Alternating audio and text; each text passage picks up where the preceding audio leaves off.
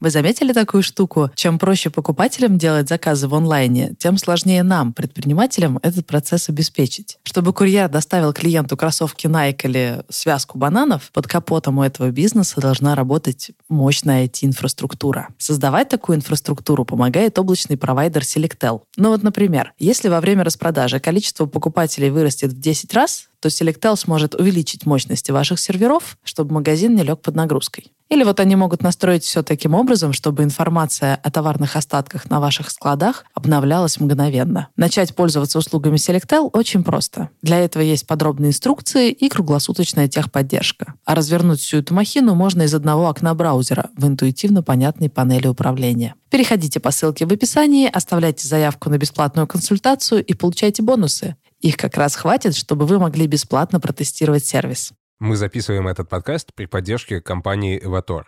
Evator делает онлайн-кассы и сервисы для малого бизнеса. Я попросил Сашу рассказать о самой новой модели Evator — смарт-терминале 5i со встроенным пин-падом для оплаты картой.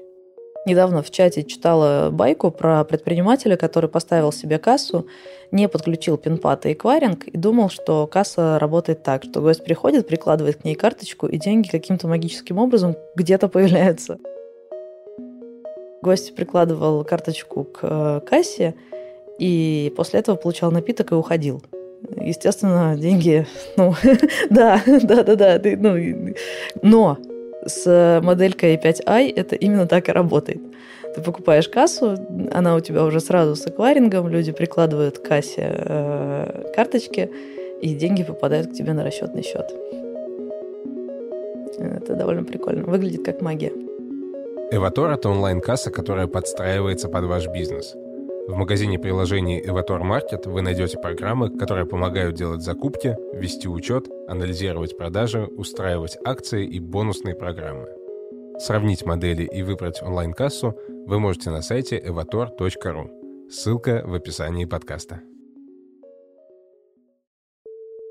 Привет, это Саша Волкова и подкаст «Бизнес. Роботы. Мечты». Я предпринимательница, у меня есть маленькая кофейня, но я хочу научиться большему. Поэтому я зову студию опытных предпринимателей и спрашиваю у них, как же построить бизнес, который делает деньги.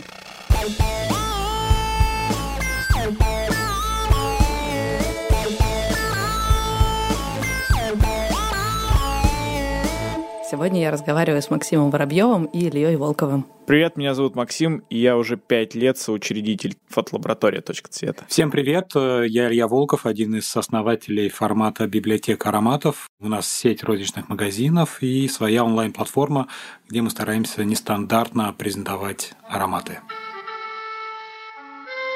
Мы с Максимом в прошлый раз рубились, если сотрудник идет по чек-листу, выглядит это роботски или заботливо.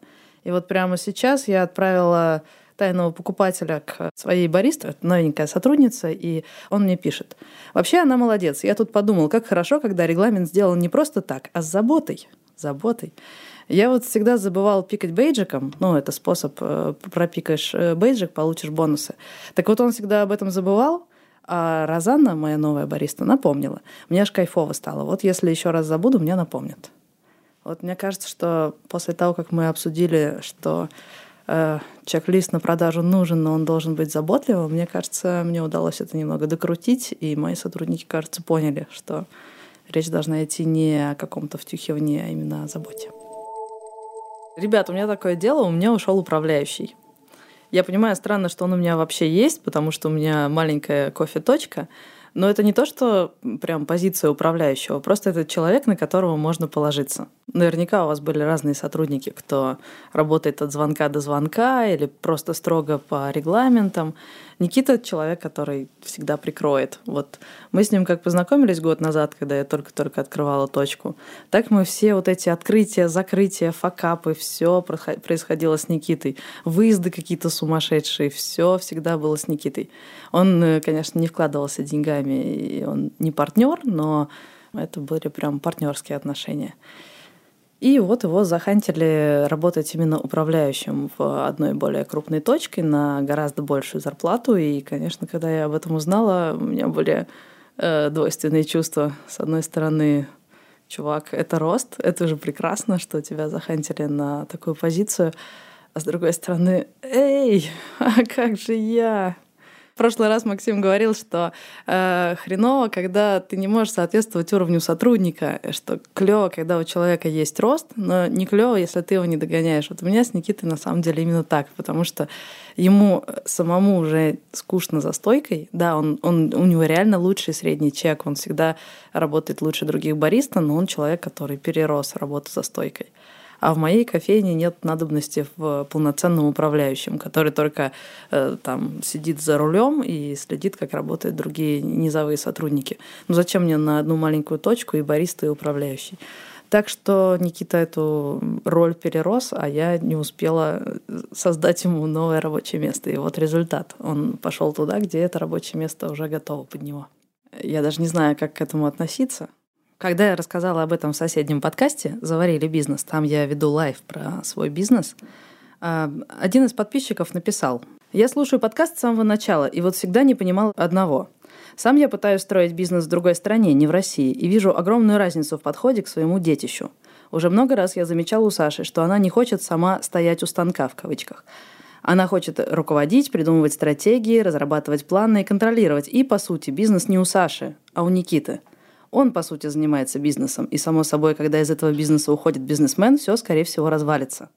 По-моему, у Саши как раз именно сейчас есть возможность действительно заняться бизнесом, не нанимать сотрудников, а самой встать за стойку и наконец-то начать получать прибыль, не разбазаривая деньги на других людей, платить самой себе зарплату и прибыль инвестировать в развитие. Будет сложно, но, по-моему, это и будет называться бизнесом. А пока это просто игра, создание контента для подкаста и телеграм-канала. Раскусил меня. И вот у меня вопрос. Во-первых, что делать? Как подготовиться к э, уходу Никиты, чтобы все не развалилось? А во-вторых, это, это правда? Может быть, я вообще все это время была нифига не предпринимателем, и, может быть, э, мне надо, не знаю, что, накрыться простыней и ползти на кладбище или что. У меня таких сотрудников уходило за пять лет тьма тьмущая, и каждого из них мы называли то управляющий, то ключевой, то еще как-то. И по факту э, все шло, как оно идет, ничего страшного не происходило. И утверждение уважаемого комментатора на тему того, что ты все это время не являлась предпринимателем, это как минимум глупо, потому что ключевую работу на заводе делают станки и те, кто стоят у станка, но владельцами фабрики при всем при этом они не являются и мало что понимают э, остальные задние такие процессы, которые происходят и протекают вне основной работы, да, и все-таки работа предпринимателя очень часто это не только стоять у станка и делать то, для чего бизнес, собственно, и был создан, а это вот как раз вот эти сторонние процессы, которые не находятся во власти простого рядового линейного сотрудника, потому что он стоит у станка. А помимо станка есть еще много работы. Вот, Илья, вот у вас у станка, ты бы, если бы ты стоял у станка, бизнес бы как проходил твой? Но на самом деле у меня был такой период, когда я стоял у станка в самом начале. А это объяснялось, конечно, и в том числе нехваткой э, кадров, э, человеческих ресурсов. Э, ну и отчасти мы оправдывали это, говоря себе, что нам нужно же, наверное, самим понять внутреннюю кухню, посмотреть, как оно работает. Но сейчас уже с высоты небольшого опыта могу сказать, что это, конечно, очень круто, когда, э, приходя в какую-нибудь кафешку, ты видишь эм, собственника заведения э, перед, перед тобой, делающего кофе, это классно, но по факту, вот я знаю я приезжаю периодически в Италию, захожу в одно и то же место, ну вот как оно было там пять лет назад в таком же формате, по факту ничего не поменялось. Может быть, конечно, хорошо, что не стало хуже, но я не вижу никакой эволюции. Собственник все так же выходит в зал, общается с посетителями, делает э, латте макьято и так далее, но я понимаю, что вот эта ежедневная рутина, за дня в день делание одного и того же, но по факту съедает всю его интеллектуальную энергетическую какую-то активность, и по факту ну вот бизнес стоит на том, на том уровне, на котором он есть. Э, соответственно, если говорить про развитие, про какую-то динамику, если ты хочешь там вырасти в какую-то сеть кофеин э, или в какой-то крупный, я не знаю, хорика формат, ну, ты не сделаешь это, работая за прилавком, миксуя кофе и отгружая круассаны шоколадом. Конечно. Илья, а что в твоем случае работа за станком? Когда у нас вообще вся история начиналась, мы были большей частью оптовой э, компании, но поскольку у нас шило в попе, мы не хотели, скажем так, ограничиваться просто работой в формате B2B. Мы видели, что есть большой неподдельный интерес от покупателей, и, соответственно, нам было, было необходимо и интересно самим просто посмотреть, а вот как люди физически реагируют, какой путь они проходят, какие эмоции, нравится им или не нравится что-то. А поскольку у нас на тот момент не было никаких собственных магазинов, то а, единственной возможностью для себя проверить какие-то гипотезы, получить ответ от а, покупателя, это было участие в маркетах выходного дня. Поэтому в будние дни мы работали в офисе, а рано утром в субботу брали столы, дисплеи, продукцию и выезжали на мероприятия, такие как Sunday Market, Geek Пикник, Пикник Афиша. Это было очень дорогого, классно, и, соответственно, мы целый день стояли за прилавком, смотрели, какие вопросы нам задают люди, а, какие наши формировки вызывают у них больше эмоций. В каком случае человек говорит, фу, нет, это вообще не моя история, а в каких случаях берет и покупает сразу пять продуктов. Я на этих маркетах чуть не сдохла этим летом. Это у нас было вот как раз 6 лет назад, когда мы сами все это проходили, пробовали, экспериментировали. А, ну, могу сказать, что специфическое удовольствие, конечно, очень много сил съедает. Да, мы еще и в минус просто ушли. Максим стоял за станком? Стоял три года стоял. На Вау. самом деле. Да, очень долго мы были такого же приблизительно мнения, что, господи, как же там вот клиентик бедненький, он там, если не я его обслужу, то его обслужит кто-то плохой. Это все из этой же сферы на самом деле, из проблемы невозможности и неумения делегировать задачи какие-то какому-то рядовому сотруднику, даже базовые. И сто процентов э, любой человек, который так думает, он первое там время будет собирать какие-то камни, в мешок, потом их высыпать, опять собирать. Он будет имитировать бизнес, но по факту э, пока он не научится делегировать, пока он не научится выполнять сторонние процессы, ничего не будет. Вот как было у нас. Три года мы занимались этим, мы стояли у станка, у лаборатории, если можно так сказать, сами работали с клиентами, сами пробивали чеки, были постоянно на связи, постоянно пытались как-то найти какие-то варианты расширения, где побольше заработать. По факту это было невозможно, потому что самое самый большой ресурс, который есть у предпринимателя на любом этапе вообще его развития, как мне кажется, любых оборотов, это время. Вот время, особенно в малом бизнесе, это ключевой параметр. Ну, даже не в малом, а, наверное, в микробизнесе это ключевой параметр, да. И когда сам человек, который придумал, принес деньги, построил что-то, когда он сам начинает тратить свое время на то, что он стоит у станка, он просто деградирует. Бизнес не может постоянно, ну, он не может быть в нейтральной обстановке. Он либо развивается, либо не развивается. У него нету какого-то вот стоячей воды, так скажем, да, он не может в ней быть, не может находиться. Поэтому априори я так думаю, что когда э, бизнес не развивается, предприниматель сам работает в магазине, да, он это может делать там 2-3 раза в год для того, чтобы понять вообще, что происходит, там, какой вектор, что с клиентами. Ну, так очень часто делают даже крупные сети, там, когда генеральный, там, день генерального, да, генеральный выходит работать. Но конкретно в этом формате, мне кажется, что всегда бизнес теряет возможность роста, когда предприниматель стоит у станка. Это так. Слушай, я историю вспомнила. Ты сказал, что предпринимателю сложно доверить своих клиентов каким-то сторонним плохим людям. Одна предпринимательница из нашего чата приходит, э, уставшая вечером, приходит в кофейню и говорит, сделайте мне капучино на одном шоте. За стойкой стоит бариста и говорит, что? Это лата. Такая, нет, мне, пожалуйста, капучино на одном шоте. Девушка, разберитесь, пожалуйста, это лата. Она такая, давайте возьмем вот эту у вас книжка э, стоит, там какой-то кофейный атлас. В общем, в результате они залезли в кофейный атлас, э, перешли на крики. Э, все это со скандалом. Наконец она сказала, дайте мне книгу жалоб, я хочу вашему владельцу написать. Он сказал, я и есть владелец встретились два уставших предпринимателя вечером. Она вылетела оттуда в слезах, ты понимаешь, из этой кофейни. Хотя кофейня продает прежде всего эмоции. Какая там разница, капучино это или лата. Главное, что она пришла уставшая и хотела просто отдохнуть и получить поменьше кофеинчику. Ну, получила по полной. Ну да. От предпринимателя. Ну, мне кажется, в этом и есть проблема. Очень часто все так думают. Опять же, в России очень маленькая культура бизнесовая. И в целом люди, когда только в это во все погружаются, они прям сполна начинают хватать одни и те же все ошибки. Вот это одна из ошибок таких стандартных, классических, как мне кажется.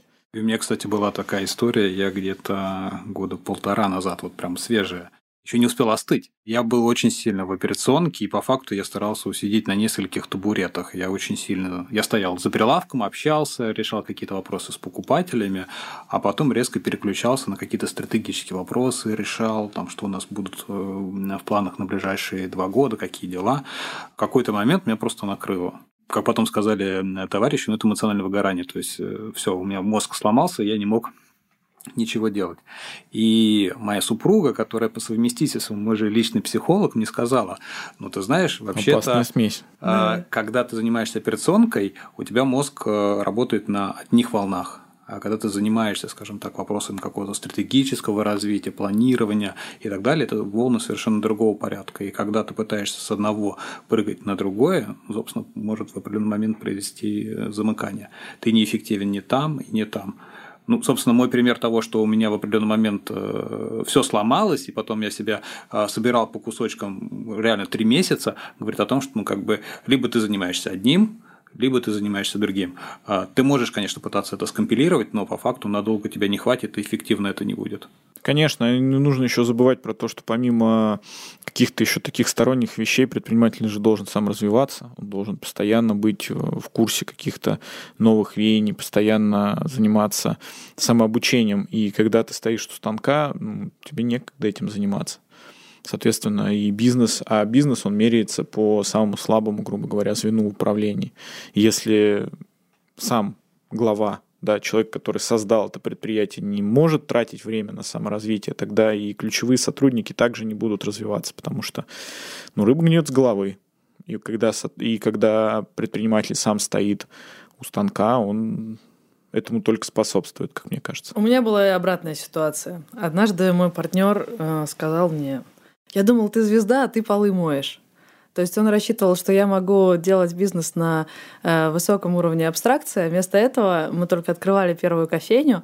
Вместо этого он все время меня заставал то за тем, что я салфетки расставляю, то я полы мою. Ну, у меня э, 50 метров кофейня, сотрудник один, при этом постоянно люди приходят, топают, и я могу заставить бариста мыть полы, но тогда кто будет стоять за стойкой? Позволить себе уборщицу я не могу. В результате я закрываю собой самые низкоуровневые задачи, самый низкоквалифицированный труд. И я такая, ты, конечно, молодец, чувак, что ты где-то на высоких уровнях абстракции, но у нас тут вообще-то все разваливается.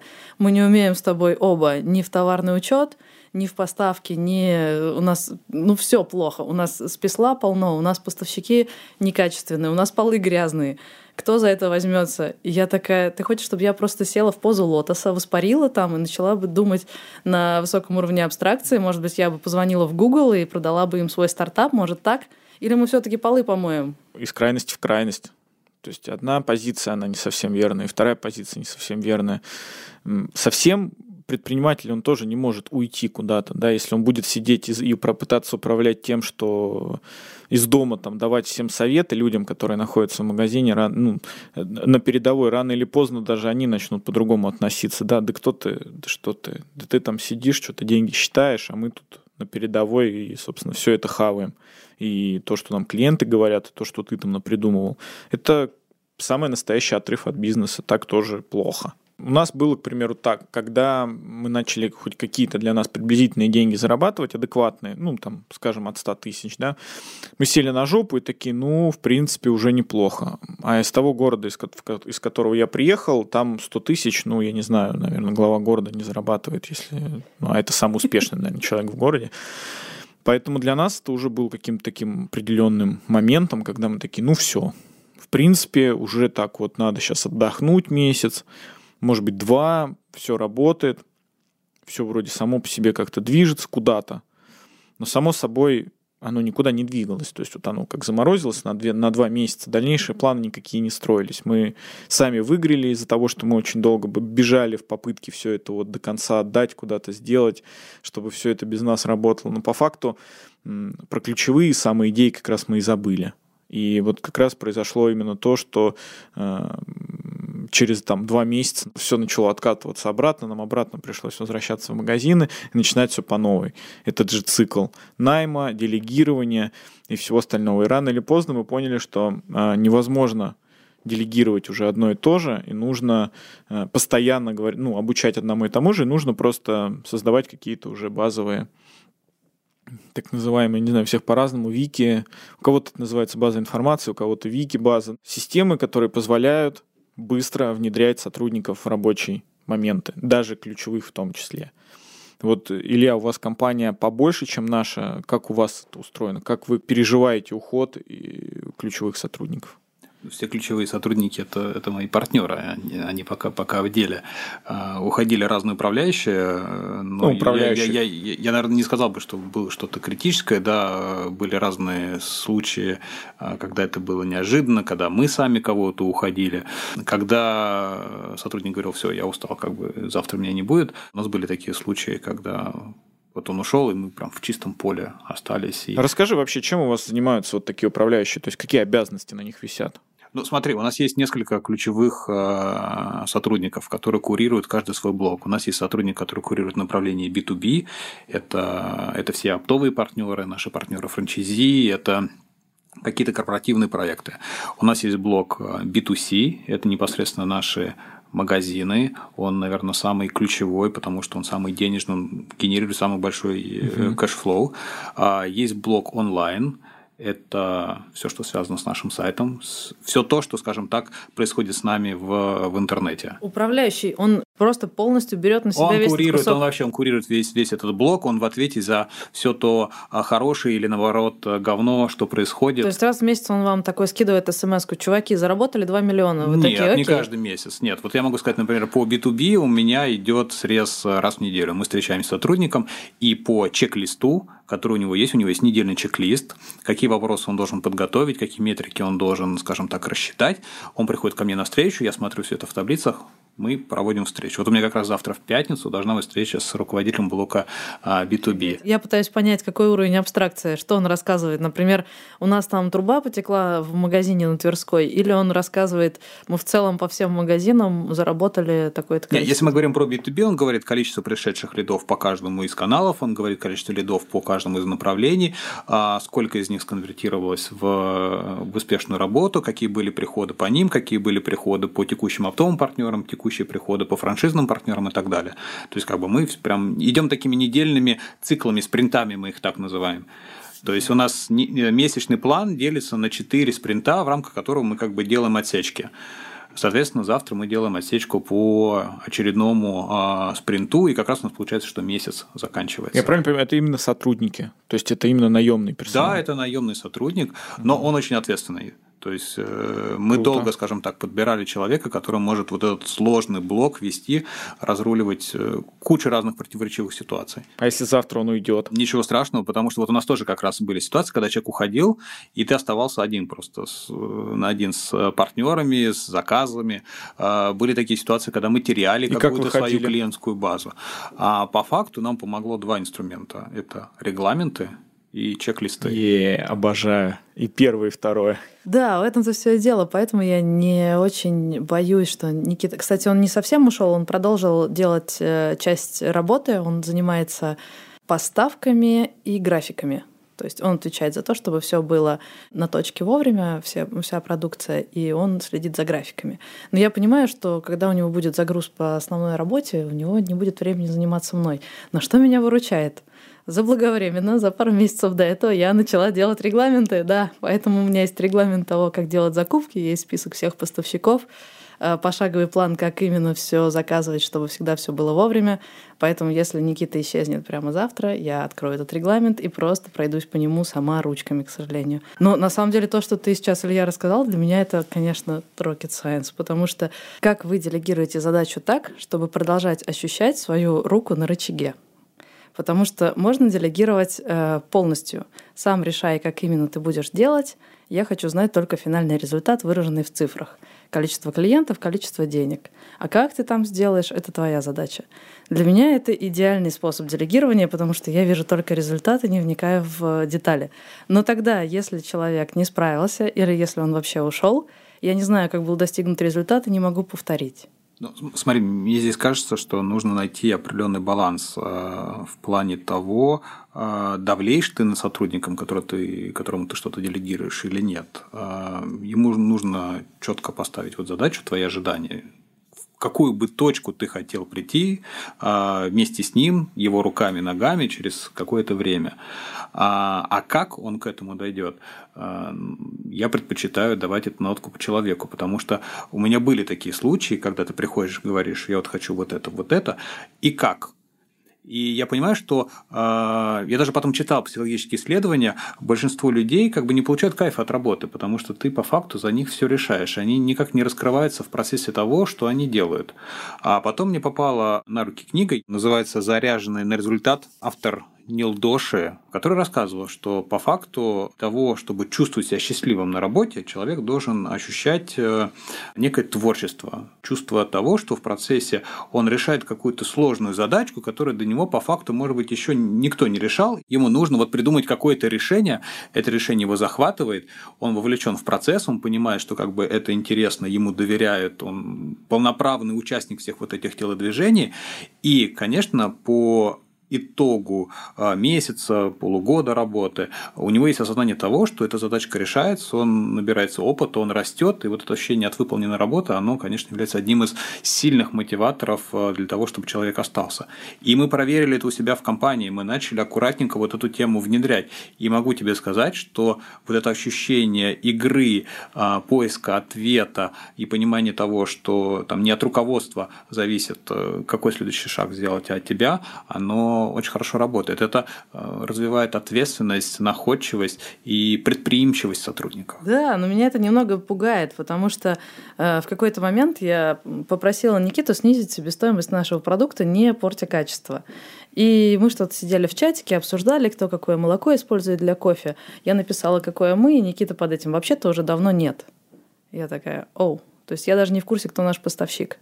А, и так раз за разом он стебал меня над тем, что я даже не знаю, у кого мы закупаем или по какой цене мы закупаем. Потому что я следила за себестоимостью конечного продукта, и мне было не особо интересно, на что он раскладывается.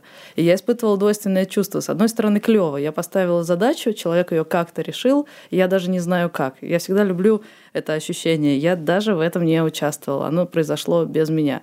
Но с другой стороны, если он уйдет, Кому я буду звонить, чтобы закупить молоко? Я же даже не знаю, какой у нас поставщик. И я всегда ищу вот этот баланс, чтобы с одной стороны э, делегировать, а с другой стороны, чтобы я всегда могла хотя бы этим же путем пройти, чтобы я точно знала, как именно это происходит. И кажется, я даже много времени, слишком много времени на это трачу. Ну, зачем мне знать телефоны каждого менеджера на каждую поставку? Может, мне не Но надо? по факту мы у себя это фиксируем. А, мы начали развивать собственную торговую марку, общались с разными производствами, большим количеством подрядчиков. А, кто-то давал одну цену, кто-то другую. И для того, чтобы, а, скажем так, это держать в принципе под контролем, как-то системно с этим работать, мы завели чек-лист, где у нас все отмечается. Какой продукт, какой, какое предприятие, какой менеджер, какие цены и так далее. То есть это часть нашего вот этого регламентного процесса. То есть... И по э, факту неважно, вот уйдет сотрудник, курирует, заберет он с собой контакт или что, ну ну, окей, у нас там как бы есть какие-то системы защиты, но как бы все вот эти данные, что, э, что сколько стоит, а от кого в какие сроки приходит, все это зафиксировано. То есть сотрудник творчески решает задачу, но э, финальная точка это когда он записывает это в регламент. Да, Типа, но чуваки, все его придумал. творчество а, оцифровано, прописано, зафиксировано, и ни один шаг, скажем так, э, а вот там кто-то что-то хорошее предложил, а, если это не записано, мы как бы это не считаем.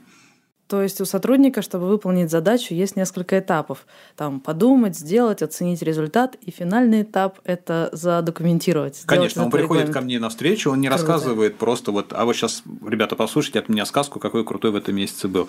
Нет, он приходит сам- ко мне с письменным отчетом, и только то, что написано, как бы имеет э, силы, мы это обсуждаем. Да, у меня тоже появились кое-какие регламенты, и поэтому я чувствую, что мой зад немного прикрыт. Если Никита уйдет совсем, то я знаю, что делать. Поэтому регламенты – это это очень хорошая штука, потому что она снимает большое количество а, проблем, головных болей. И чек-листы еженедельные, ежемесячные, ежеквартальные, ну вот какие там у вас э, периоды а, срезов, это тоже очень хорошая штука. Да, я, я тоже так всегда говорю на самом деле. В жопу анархию. Только чек-листы и регламенты. По факту, ну, так и есть, особенно в малом бизнесе. Это офигенно экономит время вообще и очень позволяет очень быстро внедрять нового сотрудника. А время – это деньги, как известно. И ну, чем быстрее угу. будет происходить смена, опять же, если приходит адекватный новый человек, он быстро вклинивается, начинает работать, благодаря как раз вот таким бумажкам. У меня инсайт определенный был по поводу чек-листов, э, когда я посмотрел, как взаимодействуют между собой пилоты самолетов, их же двое летают, и зачастую экипаж, э, сегодня ты летишь с одним а, вторым пилотом, или второй пилот сегодня летит с одним командиром, завтра с другим и так далее. То есть, как бы неизвестно, в какой тандем тебе поставят.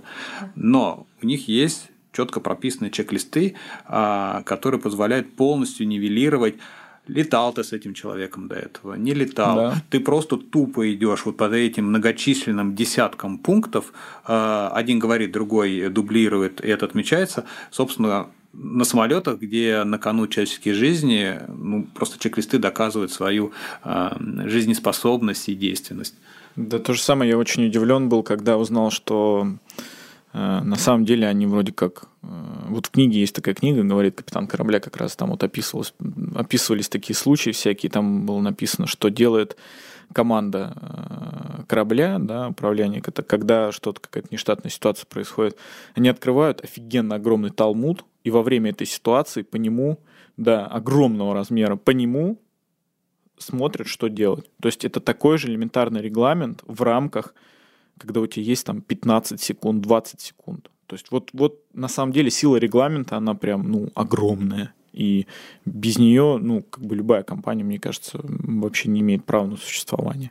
Ага, попался, попался. Э, Максим тут мне недавно, э, э, что-то мы с ним обсуждали, кто предприниматель, кто не предприниматель, кого таким можно считать, кто самозанятый, кто настоящий трушный предприниматель. И Максим мне такой говорит, «А, да я считаю, вообще нельзя так брать и делить. Ты имеешь право называть себя предпринимателем, а ты нет. А, но здесь уже зазвучали нотки стали. Вы не настоящая компания, если у вас нет регламента. Не, не, не, я сказал, не имеет права на жизнь. То есть, что рано или поздно компания без регламентов, она просто развалится. Я да. это имел в виду. Конечно же, да, если говорить о теме, кто там является предпринимателем, а кто нет, как вот уважаемый комментатор как раз да, сказал, ну, это глупость, на самом деле, там, кто, где это правило описывающее, там, кто является предпринимателем, а кто нет. Я не знаю. У нас компания не такая большая, как у Ильи, не такая маленькая, как у Саши. У нас нету прям базовых каких-то ключевых управленцев, на которых есть прям задачи там, вот B2B сектор его развивай. У нас такого нет. У нас более приземленные задачи, более линейные, поэтому мы справляемся обычными классическими оцифрованными бизнес-процессами, обычной классической базой информации, в которой конкретно описано, как мы делаем ту или иную услугу, как, почему именно так, никак иначе, как мы обслуживаем оборудование. У нас есть один э, ключевой сотрудник, это Иван, который занимается непосредственно обслуживанием техники. Э, он сам в этом понимает больше, чем кто бы то ни был. Я в это вообще не лезу, я ни хрена в этом не понимаю. Ему просто звонят и говорят, Ваня, у нас тут там что-то произошло, я даже не знаю что, и он туда идет. Возможно, кто-то скажет, что это совершенно не предпринимательский подход, а вот так уже работает почти 4 года. Что будет, если Ваня уйдет, не знаю. Но при всем при этом, мне кажется, что для него мы создали хорошие условия, и вряд ли человек с такими навыками на данный момент где-то прям кому-то срочно потребуется потому что у нас все-таки очень сложный бизнес в этом плане, в этом ключе очень узкая специфика. Вот. А что касается работ с чек-листами, со всеми регламентами, со всеми остальными, это, это прям вот must-have. Без этого мы бы не смогли очень быстро внедрять э, сотрудников, без этого мы не могли бы иметь какие-то якори в работе. То есть вот мы сейчас работаем и понимаем, что появляется какое-то бутылочное горлышко. Мы мало продаем этой услуги. И мы погружаемся в этот регламент, смотрим, почему так, что вообще там происходит, возможно, проблема в нем, как мы с ним работаем, возможно, проблема в маркетинге. Если бы не было регламента, нам некуда было бы просто засовывать руки и там копошиться. То есть Почему так или иначе? Это очень важный момент, и он заставляет сотрудников внутри коллектива работать именно так, как хочет предприниматель. Без предпринимателя, без его стояния над душой, что, кстати, бесит постоянно. Вот, мы работаем вот так. У тебя регламенты есть даже на продаже? Ты вот когда привел сейчас пример про... Нет, вот именно что на продаже нету регламента, но слушая тебя, возможно, они появятся. Мгм. Но сделать, понимаешь, тут с одним сотрудником или с двумя этот регламент, возможно, есть смысл.